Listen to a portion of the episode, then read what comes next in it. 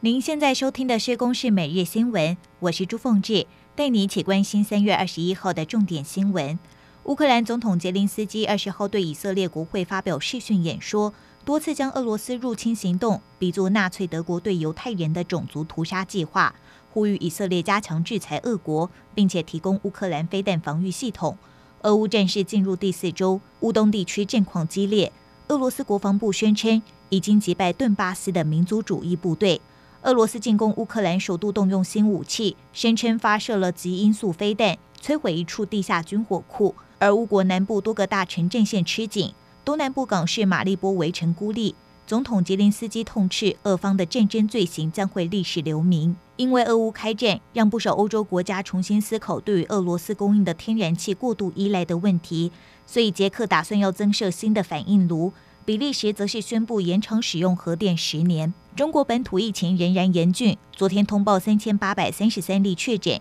尤其重灾区的吉林市没有缓和的迹象，宣布从今天起全市禁足到二十五号零点。另外，香港第五波疫情连两天确诊数低于两万，港府呼吁民众尽快接种疫苗，一旦感染以后，有接种和没接种疫苗差别非常大。而国内疫情昨天境外移入暴增一百一十八例，创下今年境外次高。另外本土个案则是新增三例，其中两例和嘉义婚宴群聚有关。这一起群聚案染疫人数持续增加，其中一名赖姓校长和确诊者有接触，被匡列裁剪，却没有等到检测结果出炉就参加聚会，卫生局将会依法裁罚一万五千元。来关心油价。中油宣布，从今天凌晨零点开始，汽油调降零点一元，柴油不调整。而参考零售价格，分别是九二无铅汽油每公升三十一点五元，九五无铅汽油每公升三十三点零元，九八无铅汽油每公升三十五点零元，超级柴油每公升二十九点四元。